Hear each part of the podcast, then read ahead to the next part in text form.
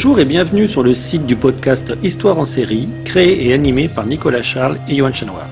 Au programme, une analyse des séries d'hier, d'aujourd'hui et de demain par les spécialistes des questions mobilisées par nos shows préférés.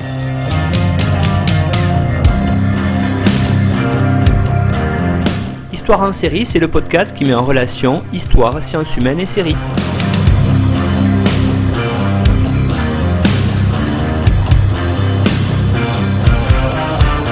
Bonjour à tous, bienvenue dans cette nouvelle saison d'Histoire en série. C'est déjà la quatrième et je vous remercie par avance de votre fidélité euh, pour tous ces numéros. Hein. On en est à plus de 217 à l'heure actuelle, un numéro régulier, plus tous les hors-séries, plus des nouveautés qu'on va prévoir cette année avec Histoire en série Campus par exemple, où des étudiants viendront nous parler euh, de comment ils regardent des séries, comment ils les analysent surtout. Ça va être très intéressant. Voilà, parmi les nouveautés, des colloques, des journées d'études qu'on va co-organiser avec différentes associations et différents chercheurs là-dessus aussi. N'hésitez pas à nous suivre sur euh, Twitter et sur le groupe euh, Facebook Histoire en série pour avoir plus de nouvelles. Aujourd'hui, l'émission, je reçois Michael Toulza. Bonjour Michael. Bonjour. Alors, Michael, je vais tout d'abord vous présenter. Vous êtes maître de conférences en études filmiques et en civilisation états-unienne au département d'anglais de l'Université de Lille. Votre thèse, soutenue en octobre 2021, s'intitule Le vaudou louisianais dans les fictions audiovisuelles, représentation, identité, subversion. Vous avez compris aujourd'hui, on va parler de, séries peut-être qui sont en rapport avec le paranormal, mais je ne spoile pas trop, je continue la présentation. Alors, l'ancrage géographique des représentations du vaudou n'étant jamais central dans les études états-uniennes sur la question, vous, Michael, vous explorez la manière dont les identités se déploient dans un espace audiovisuel louisianais et comment en fait ça offre des opportunités de transgresser et parfois même de subvertir les normes esthétiques et culturelles. Alors vous avez écrit euh, pour cela euh, plusieurs articles, hein. j'ai mis les références sur le site internet histoireensérie.com à la page de l'émission et puis euh, je tenais aussi à signaler que vous avez une approche interdisciplinaire et vous intéressez particulièrement, Michael, aux implications sociopolitiques de l'esthétique et à la mise en scène des identités politiques dans une logique d'exploitation et un objectif de divertissement. Donc, vous entreprenez hein, de poursuivre ces intérêts en explorant les tensions qui sous-tendent les représentations des identités religieuses des Africains américains du Sud des États-Unis. Voilà une présentation de vos travaux. Alors aujourd'hui, on va parler justement d'une histoire américaine, une histoire américaine un petit peu spéciale, Michael, puisque c'est American Horror Story que vous avez décidé de nous présenter aujourd'hui. Alors peut-être pour commencer, hein, première question, Michael, est-ce que vous pourriez nous faire la présentation de la série? Oui, c'est ça. Donc, merci hein, Nicolas pour cette présentation. Euh, je, vais, euh, je, vais, commencer par présenter American Horror Story. Donc, euh, cette série, c'est d'abord une série d'anthologie états-unienne. Et si on doit la qualifier par des genres, en fait, elle serait incluse dans ceux de l'horreur, du fantastique et du drame. Mais parfois, euh, même très souvent, euh, elle, repose surtout sur l'hybridité générique. Elle fait appel à plusieurs codes de, euh, différents genres.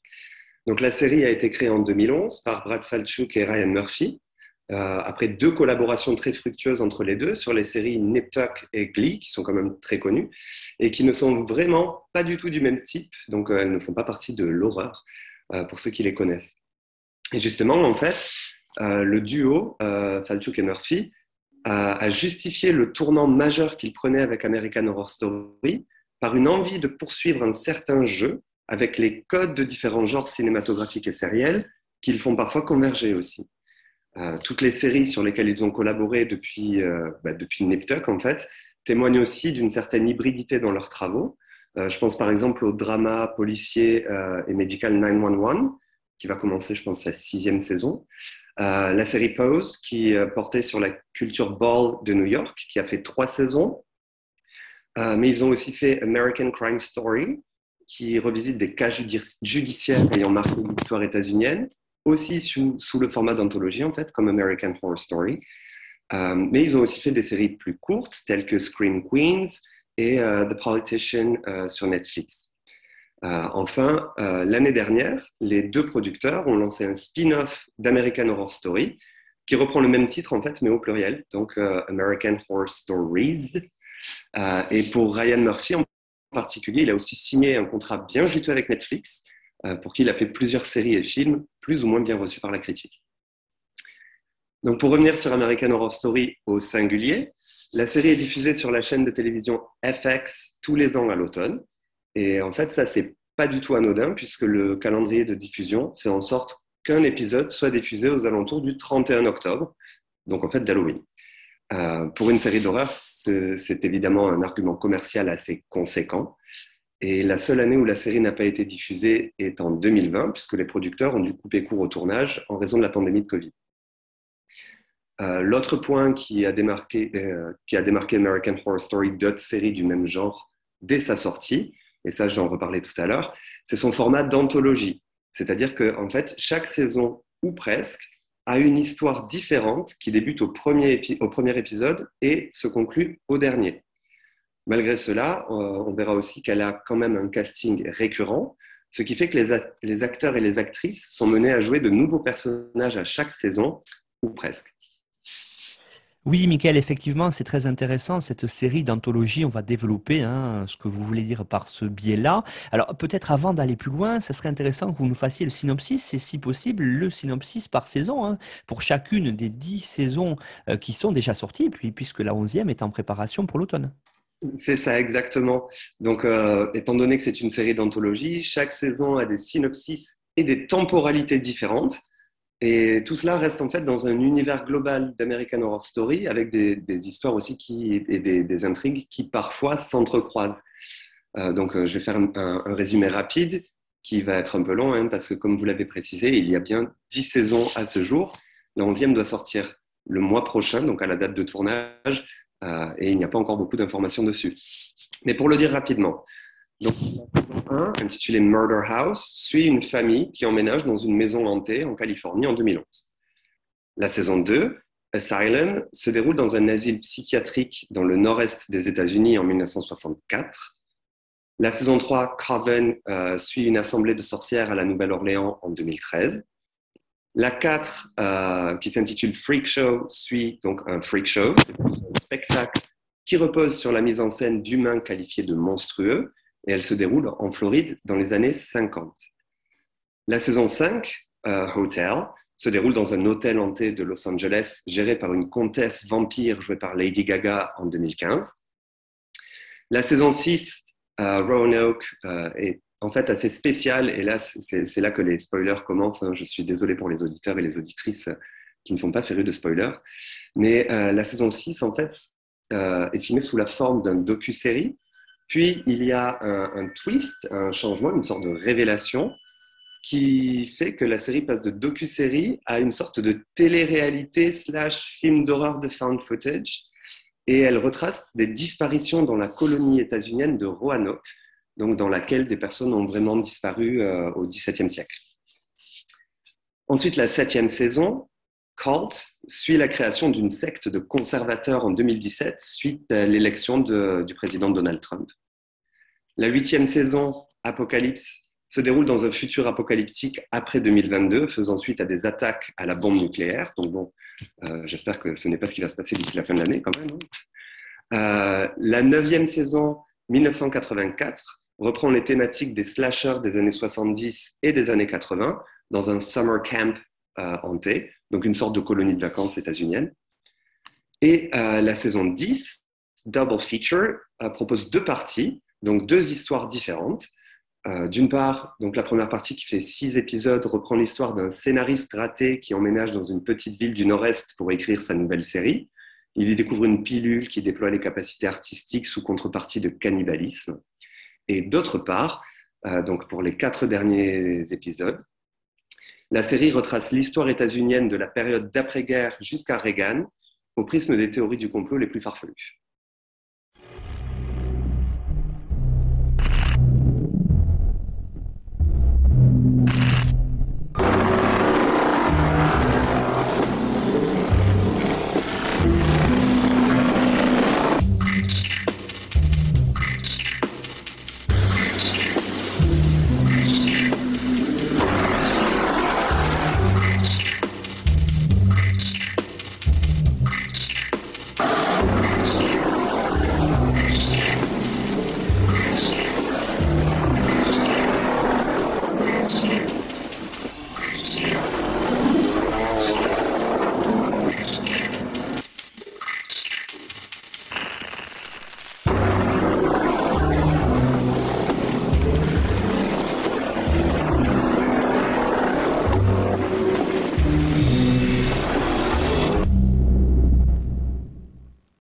Là, ce qu'on vient d'entendre, euh, c'est la musique du générique de la première saison.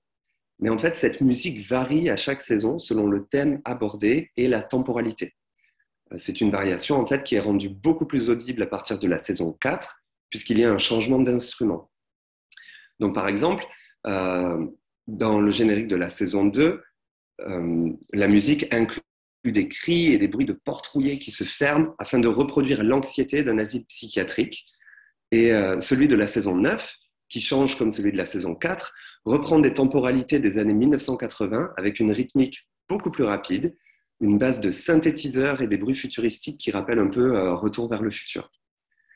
En fait, les modifications apportées au générique font appel à l'histoire culturelle états-unienne, que ce soit par l'inclusion de motifs sonores tout à fait reconnaissables par les spectateurs et spectatrices, que par des remixes selon des genres musicaux qu'on associe à des genres cinématographiques ou à des périodes historiques particulières.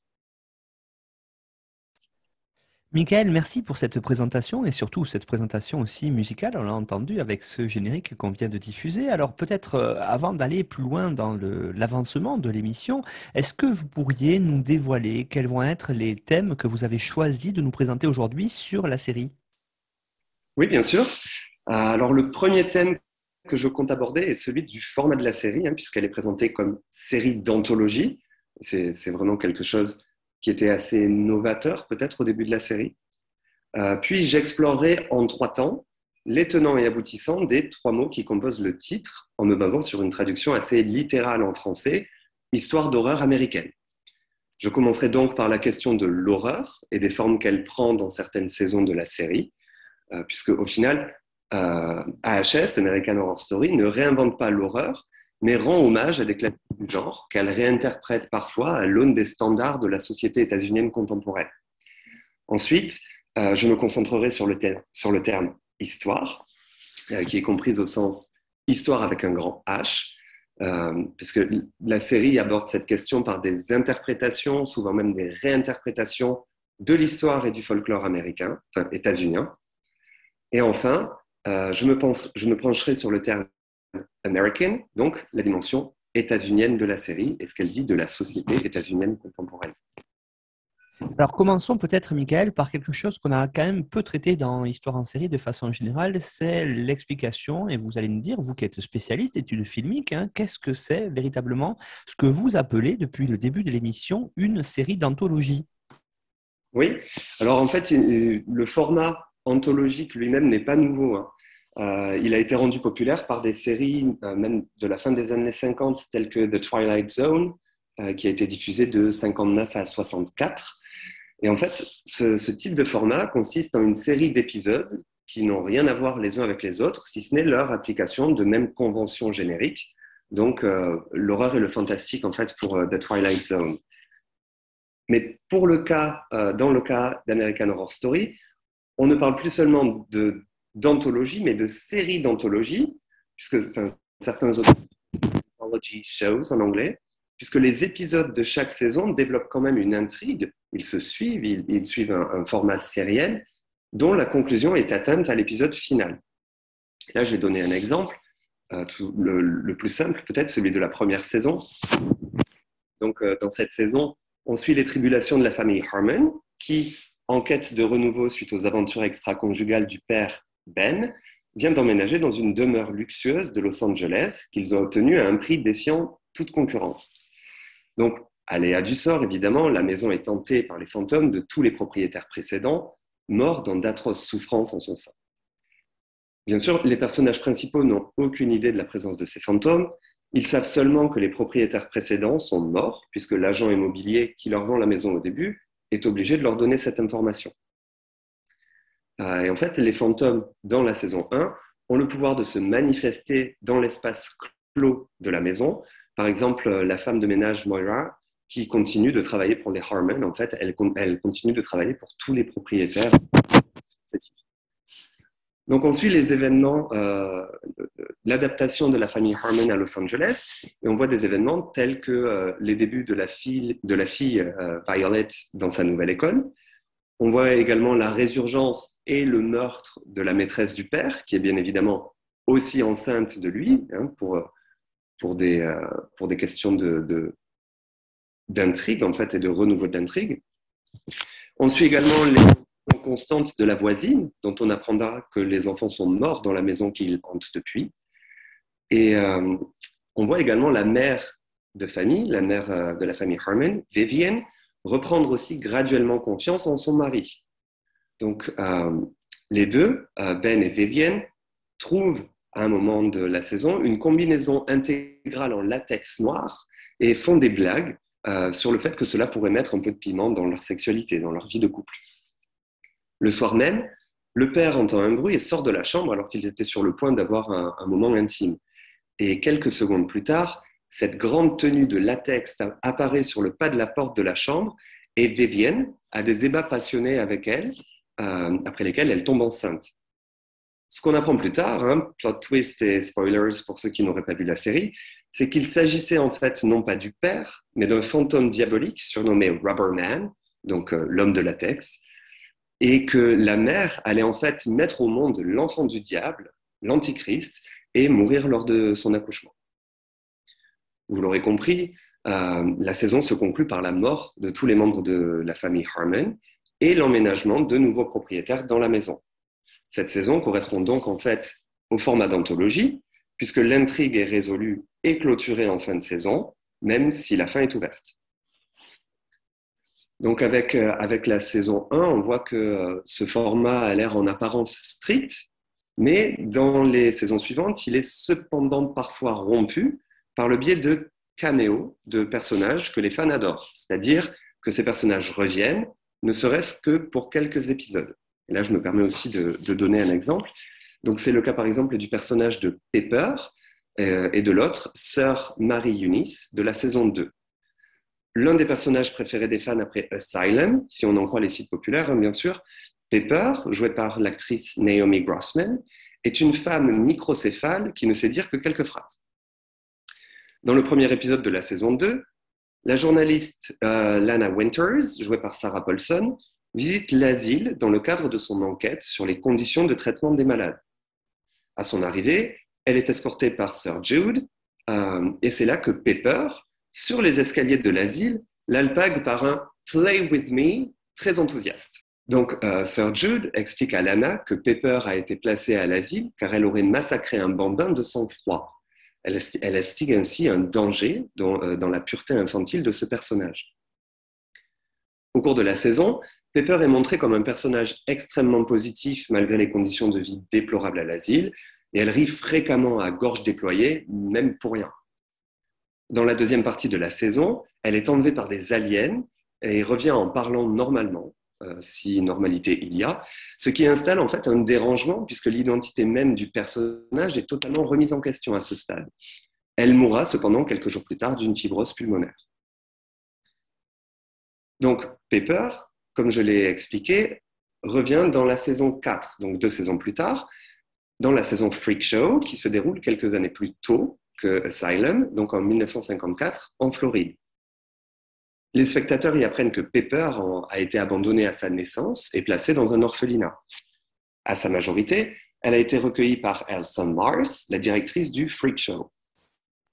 Elle participe donc euh, au spectacle en duo avec Salty, un homme microcéphale avec qui elle est même mariée lors d'une cérémonie informelle. Cependant, à la mort de Salty, Pepper arrête de participer au freak show et Elsa l'envoie vivre chez sa sœur Rita, qui, mariée à Larry, avait un enfant à la figure difforme, euh, prénommé euh, Lucas. Et en fait, dégoûtés par leur propre enfant, Rita et Larry ont tué Lucas et ils accusent ensuite Pepper de ce meurtre. Suite à cela, son histoire dans Freak Show se termine par son, accueil dans l'asile psychiatrique de la saison 2 par sœur Marie Eunice. Donc en fait, l'histoire l'histoire de Pepper qui était déjà racontée au premier épisode de la saison 2 est totalement remise en question par son dans la saison 4 et donc par la structure du format sériel qui permet de reprendre certaines caractéristiques de ce personnage. Par l'histoire de Pepper, que les fans adoraient, si l'on en croit les articles de presse populaire, encore une fois, on voit que les producteurs prennent vraiment en compte l'avis des fans pour le retour de certains personnages. Et cela a été aussi le cas avec la sorcière de Coven, Queenie, qui revient en saison 5, ou la voyante euh, de Murder House, Billy Dean Howard, qui revient également dans cette même saison, donc la saison 5. Mais ces retours, au final, sont ou étaient, j'instigue déjà un petit suspense, ces retours sont ou étaient néanmoins contenus dans le format d'anthologie, qui conclut chaque intrigue en fin de saison. Cela a fini par changer considérablement avec la huitième saison, euh, qui s'intitule Apocalypse. Donc, euh, pour, euh, pour, remettre un petit peu de contexte, je reprends ce que, j'ai dit lors de la présentation de la série. Sortie en 2018, la saison Apocalypse se déroule dans un futur proche, donc en 2022, qui n'est plus un futur si proche pour nous maintenant, mais dans lequel de multiples explosions nucléaires ont mis fin au monde tel qu'on le connaissait. Les seuls survivants, des riches qui avaient planifié leur survie dans une telle éventualité, vivent dans des bunkers. On apprend en fait très tôt que cet apocalypse a été causé par Michael, l'antichrist, qui n'est autre que, en fait, l'enfant mis au monde par Vivian Harmon dans Murder House. Donc déjà, vous voyez qu'on reprend l'histoire d'un personnage et qu'on la continue dans la saison Apocalypse. Et donc, ça brise totalement le format d'anthologie. Les sorcières de la saison 3, Coven, font alors leur retour afin de le combattre. J'évite encore les spoilers, mais on comprend euh, qu'Apocalypse, présenté et promu comme un crossover, en fait, comme une rencontre entre Murder House et Coven, est en fait une suite euh, à ces deux saisons. D'ailleurs, au final, la saison a été recatégorisée en drama series par le comité des Emmy Awards, alors que la série était jusque-là en compétition dans la catégorie des limited series, puisque c'est là généralement que euh, se trouvent les, les séries d'anthologie ou les séries qui euh, ne font qu'une saison. Cette rupture du format qui a fait le succès de la série s'appuie là encore sur la réaction des fans, puisque les protagonistes de Coven, et là je cite Cordelia, Fiona, Myrtle ou Marie Laveau, font bien souvent partie des personnages préférés des fans dans les classements publiés par la presse populaire, et ce, encore à ce jour. Euh, quelles qu'en soient les fins, les producteurs démontrent en partie leur habileté à jouer avec les codes qu'ils ont eux-mêmes instaurés, et ce depuis le début de la série.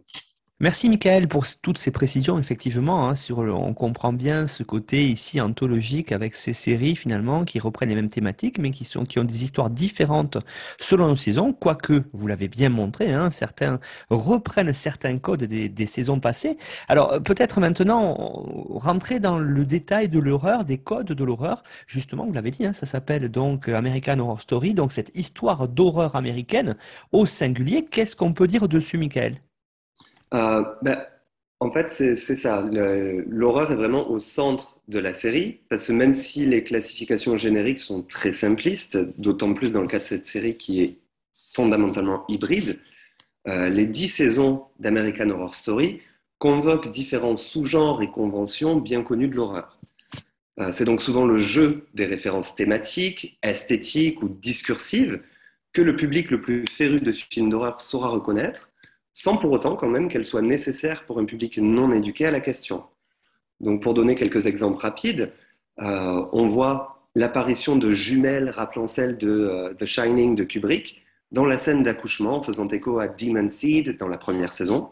Donc pour donner quelques exemples rapides, euh, il y a par exemple l'apparition de jumelles qui rappellent celles de The Shining de Kubrick, ou une scène d'accouchement qui fait écho au film Demon Seed dans la première saison.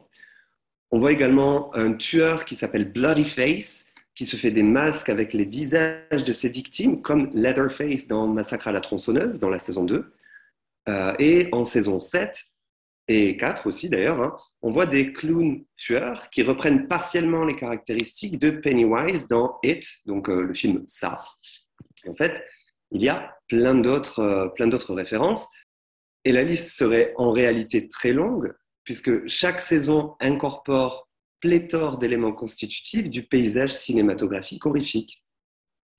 Ces références donnent parfois lieu à des scènes de discours métacritiques et de parodies. Euh, là, je pense par exemple à un épisode de la saison 8 qui commence par une séquence de slasher de Noël et qui reprend des thématiques très années 80 en référence au film Silent Night, Deadly Night. L'espace d'un instant, l'intrigue initiale n'importe que peu, puisque nous sommes transportés dans une autre histoire, celle de grands-parents qui se font massacrer par le Père Noël. la scène s'arrête par, euh, par l'intervention d'un producteur et on apprend qu'il s'agissait d'un film au sein même de la série. Cette séquence met en évidence, par le ridicule, le code des slashers, mais elle a également une importance diégétique en fait, puisque l'actrice qui joue la grand-mère, Bubbles, est également une sorcière qui est mobilisée afin de combattre l'Antichrist. Donc, par cet exemple, on voit que l'univers American Horror Story est bardé de scènes réflexives sur le genre de l'horreur, mais pas seulement, elle va parfois, plus loin. Je pense ici à la mobilisation du format documentaire. Euh, donc, par exemple, dans la saison 5, Hotel, euh, le reportage en fait est mobilisé lorsqu'une femme médium interviewe le fantôme du tueur aux dix commandements. Euh, d'ailleurs, le, nom même du tueur aux dix commandements rappelle le, modus operandi qui est présenté dans Seven de Fincher. Et le, documentaire paranormal, en fait, qui est déjà exploité dans la saison 5 avec cette médium qui revient, puisque c'était la médium de la première saison, est également exploitée dans la saison 6, Roanoke, puisqu'elle commence sous la forme d'un documentaire paranormal qui rappelle les documentaires paranormaux assez connus aux États-Unis, euh, tels que Paranormal Survivor. Et euh, dans la saison 6, nous sommes invités à suivre la, vie d'une famille qui emménage dans une maison, cette maison qui a été, dans l'histoire, un site de disparition mystérieuse faisant partie de la colonie de Roanoke, en Caroline du Nord, au XVIe siècle. Et donc tout à l'heure, je disais que le format même de la saison change en plein milieu, en passant euh, sous le format télé-réalité slash found footage. Et donc cette deuxième partie rappelle aussi le projet Blair Witch. Et c'est d'autant plus intéressant que le documentaire se clôture en moitié de saison, laisse place à une télé-réalité qui elle-même est mélangée à, euh, au genre, au sous-genre de l'horreur du found footage horror. ce n'est pas seulement en fait le jeu de, des références à l'horreur, mais c'est également le jeu des genres cinématographiques, euh, ou même euh, toute forme de, euh, de divertissement, puisqu'on voit qu'il y a même l'inclusion du format de la télé-réalité. Le jeu avec les références et avec le format se fait aussi par le casting récurrent de la série, puisque lui aussi convoque l'histoire culturelle états-unienne grâce à une intertextualité de casting pour certains rôles qui rappellent la carrière des acteurs et des actrices.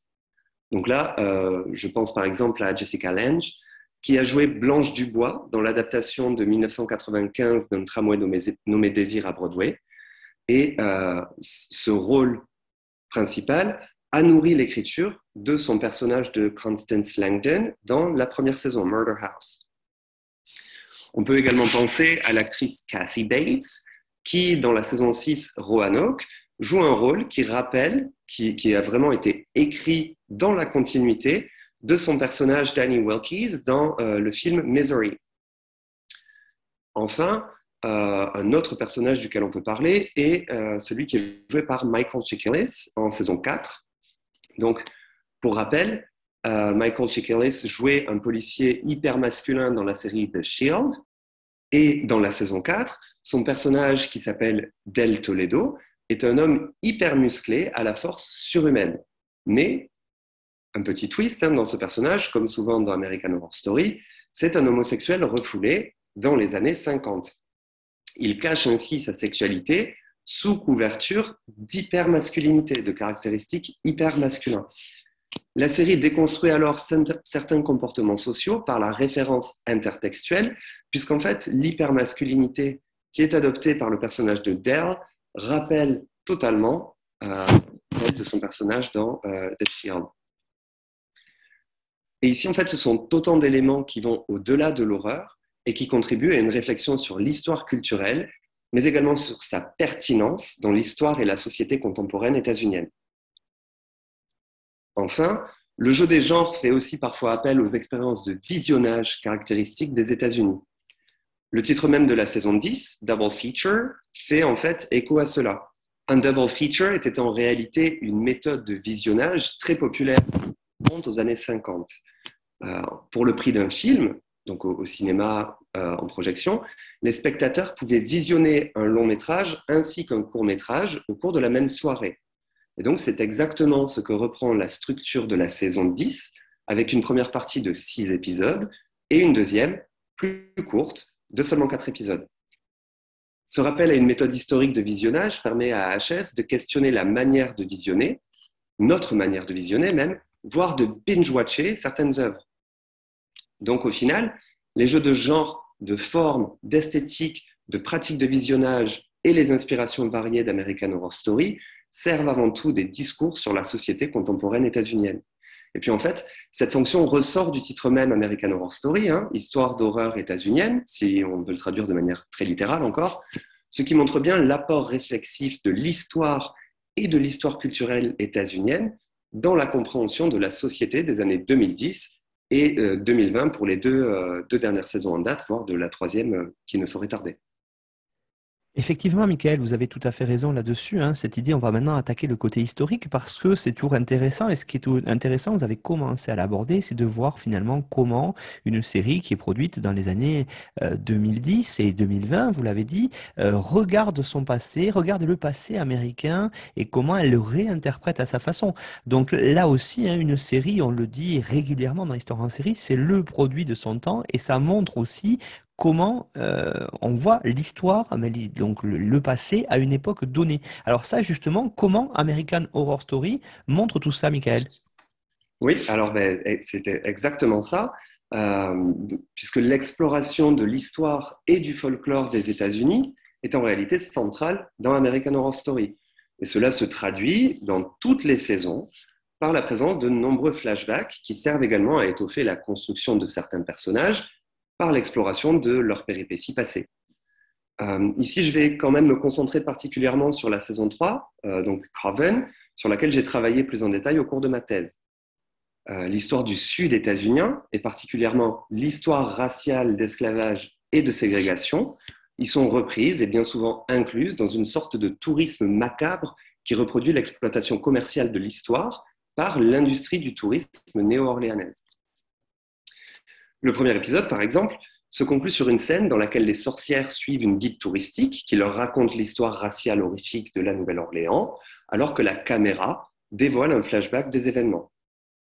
Cette inclusion des mythes de l'histoire euh, raciale régionale s'appuie tout particulièrement sur la prêtresse mythique vaudou Marie Laveau, dont l'image a été plus qu'exploitée par l'industrie du tourisme néo-orléanaise la reine intemporelle du vaudou est vraiment intemporelle, hein, puisqu'elle est immortelle dans la saison, est confrontée, tant dans les flashbacks vers le XVIIIe siècle qu'à la Nouvelle-Orléans de 2013, à, au, personnage de Delphine Lalaurie, qui est une riche blanche esclavagiste devenue l'un des symboles de l'abjection passée de la Nouvelle-Orléans.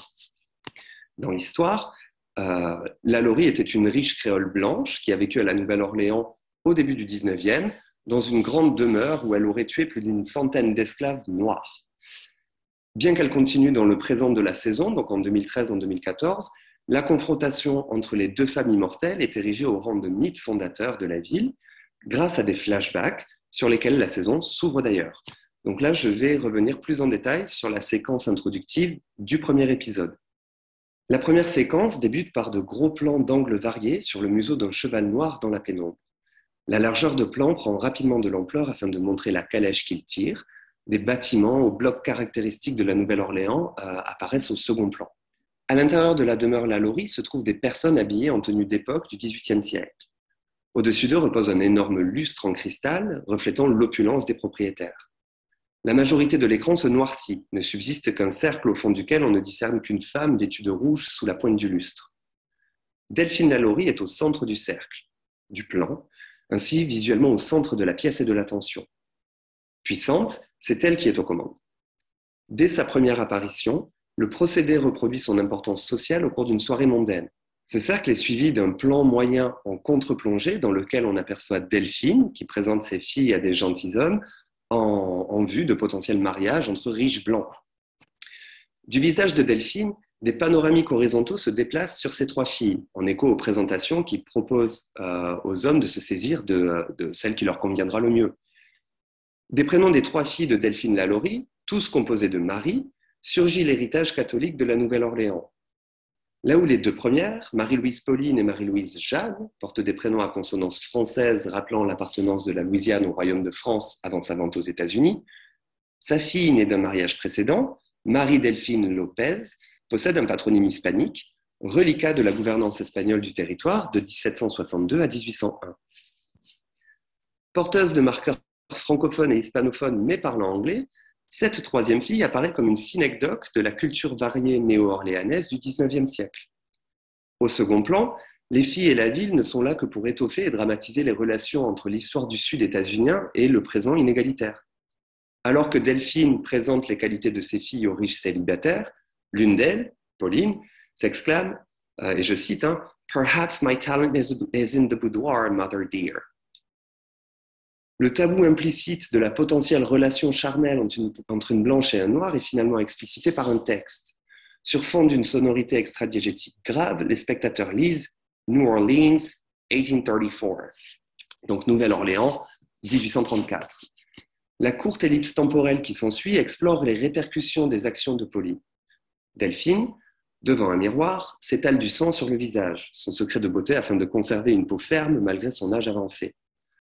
Ce sang, l'intrigue révélera, est issu de saignées et d'extraction de pancréas à vif des corps des esclaves dans son grenier.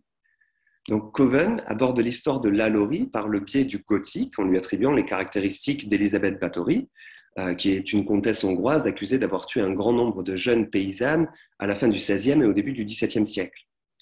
La légende entourant cette comtesse voudrait qu'elle utilisa, comme élixir de jouvence à la limite du vampirisme en fait, hein, le sang de jeunes femmes fraîchement exécutées comme eau de bain. Dans ce cas précis, l'attribution des atrocités de Bathory à la Laurie permet l'ajout de grand nombre d'éléments gore dans les flashbacks développant l'histoire de ce personnage, à partir, entre autres, de gros plans sur les pancréas sanglants encore chauds extraits des esclaves sur filtre rouge exprimant euh, en fait l'abjection de ces actes. Alors que Delphine s'applique du sang sur le visage, son mari vient lui annoncer que Pauline a eu une relation sexuelle avec Bastien. Dans le salon, la mère enragée frappe sa fille à de nombreuses reprises et décide de cacher cet événement par une punition de l'esclave qu'elle emmène pour se faire dans son grenier. Dans le sud pré-guerre de sécession, l'esclavage était de mise, les relations sexuelles entre blancs et noirs étaient proscrites. Or, à la Nouvelle-Orléans, ces relations furent historiquement influencées par le Code noir français plus que par la législation états-unienne. Parce que la série fait état de l'histoire particulière de la Louisiane en termes de relations raciales au niveau de la dramaturgie et du récit, la réaction de la Laurie face à la sexualité de sa fille ancre la saison dans une histoire raciale non plus simplement régionale, mais en réalité euh, fondamentalement états-unienne, puisqu'il s'agit de l'histoire du Sud. L'histoire locale prend une importance nationale grâce à la forme sérielle qui fait office de guide, de guide historique et touristique sensationnel tant hors de la, hors de la diégèse qu'en son sein, les spectateurs profitant des mêmes explications que les personnages quant au côté obscur de la ville, euh, elle-même porteuse d'une histoire d'horreur foncièrement états-unienne. Merci pour euh, toutes ces explications, Michael. Effectivement, c'est très intéressant parce qu'on on, comprend bien euh, tous ces flashbacks, hein, tous ces retours, toute cette idée pour euh, aller puiser véritablement dans tout ce qui est l'histoire américaine et, se renforcer sur ça. Et vous avez insisté effectivement sur la saison que vous connaissez le mieux parce que vous avez travaillé dessus, vous l'avez dit pendant votre thèse. Alors justement, peut-être pour élargir maintenant un, tout petit peu et, et, faire écho aussi à vos spécialités, Michael, j'aimerais qu'on se pose des questions autour du côté américain, du côté, quand je dis américain ici, donc ça renvoie bien sûr à American, mais c'est du côté états-unien. Qu'est-ce que justement euh, la série nous apprend sur euh, la culture et la civilisation américaine quelque part? C'est ça. En fait, euh, le, mot American doit lui-même être replacé en contexte, hein, puisque les États-Uniens, en anglais, s'appellent Americans. ce qui signifie que, par son titre même, la série ancre l'horreur non seulement sur le territoire états-unien, mais aussi dans une certaine Americanness, euh, donc c'est-à-dire une identité états-unienne idéalisée que les intrigues remettent bien souvent en question et s'attellent à déconstruire. Donc pour revenir rapidement sur, euh, sur Coven, la saison montre l'histoire du sud des États-Unis pour mieux explorer ses reliquats dans la société états-unienne contemporaine, donc de 2013, euh, alors que Barack Obama était président. Et la résurgence en fait des mythes de Marie Laveau et de Delphine Lalaurie permet d'amorcer euh, les discours sociaux, raciaux, genrés et de classe de la série à travers le thème classique euh, dans le gothique et, dans l'horreur hein, du retour de ce qui a été refoulé. La représentation d'un passé abject invite les spectateurs à prendre conscience de la persistance des inégalités que ce passé même a engendré sur la société actuelle. Et c'est cette présente histoire d'horreur états-unienne qui, si elle n'est pas contrée, risquera d'avoir des répercussions futures telles que euh, le propose la, saison Apocalypse. Et d'ailleurs, en fait, c'est l'une des répercussions futures qui sert de point de départ à la saison qui a fait le plus de bruit en termes politiques. Et là, je veux dire politique euh, strictement parlé. Et il s'agit de la saison 7, Cult. Après la sortie des premiers clips promotionnels pour Cult en août 2017, certains critiques populaires tels que ceux de Screen Rant euh, et des fans de la série hein, via Twitter et Reddit ont fait part de leurs craintes vis-à-vis de l'exploitation de la campagne présidentielle précédente dans la saison. Le premier épisode commence le soir de la victoire de Donald Trump au présidentiel de 2016 face à Hillary Clinton. Donc face à ce résultat, deux types de réactions sont exploités au niveau diégétique euh, par des personnages qui symbolisent la polarisation du système bipartisan états-unien. D'une part, on voit donc la déception euh, des démocrates et progressistes qui se déploient chez les personnages de Ali et Ivy, donc un couple de femmes dont la relation commence à se fissurer, le soir même de l'élection en fait, hein, puisque... Et l'autre pour la candidate Jill Steen. Euh, d'entrée, ces deux femmes font écho au torrent de critiques qui s'est abattu sur les personnes ayant voté pour Steen en 2016, car euh, ce serait en fait à cause d'elle, si on en croit certains, certains médias après l'élection de 2016, mais ce serait en fait à cause de cette troisième candidate dans certains États que Trump aurait gagné, notamment en Floride, dont le nombre de sièges électoraux a été donné à Trump, et ce de très peu, en fait. Euh, les voix de, de, Steen, en fait, auraient, suffi à, Clinton, apparemment, pour, euh, pour gagner cette étape.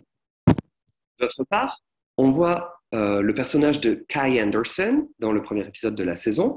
Et en fait, Kai, c'est un jeune homme blanc et fan de Trump qui, fou de joie face à la victoire de son candidat, s'enduit le visage de Cheetos, euh, donc, ce sont des, chips de couleur orange pour ressembler à son idole.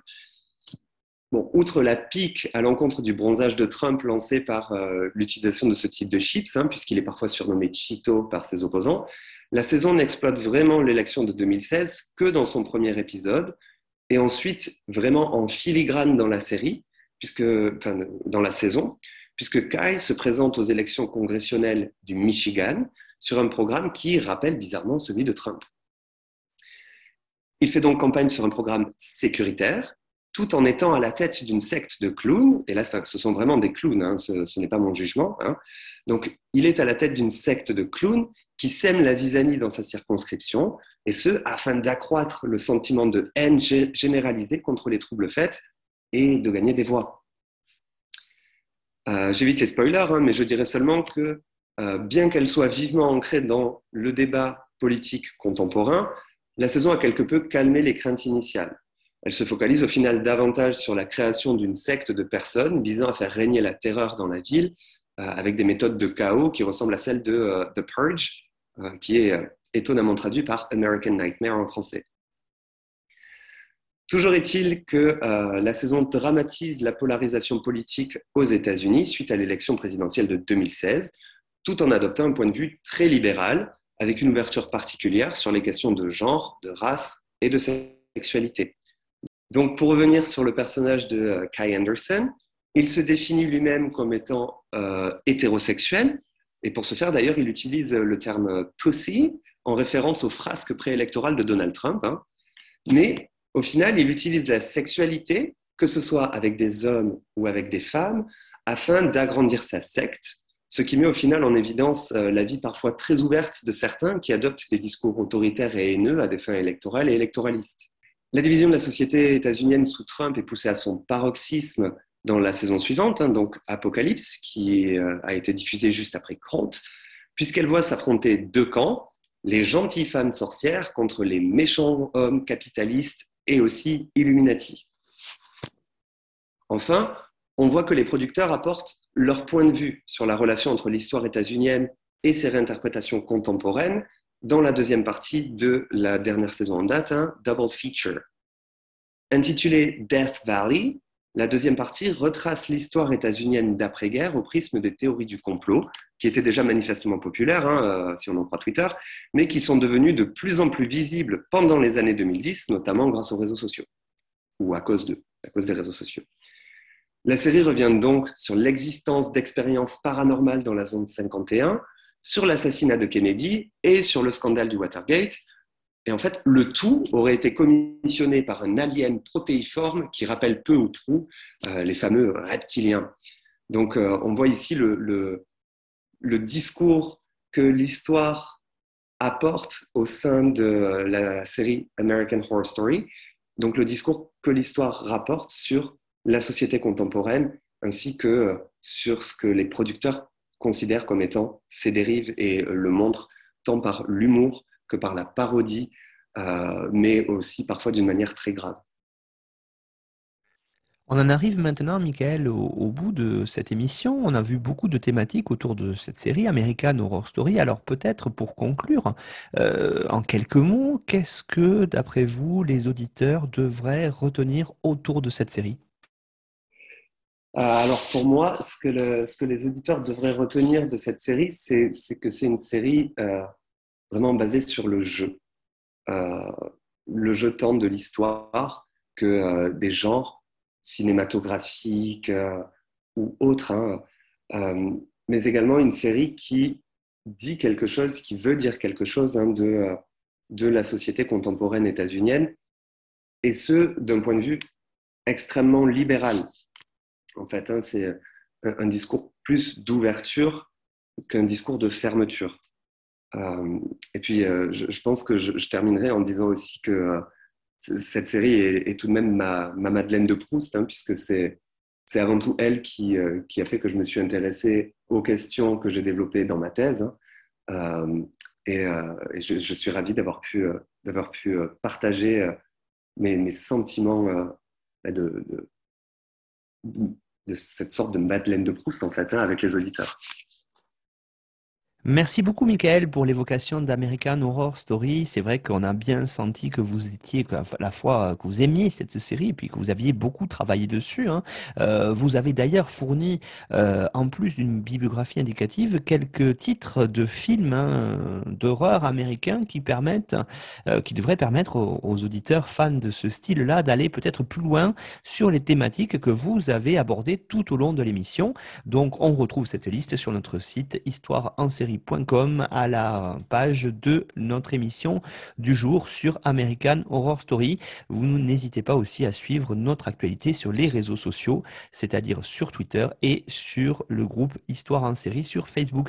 Michael, merci et puis je pense à bientôt pour euh, une nouvelle série. Oui, merci beaucoup Nicolas encore pour cette invitation.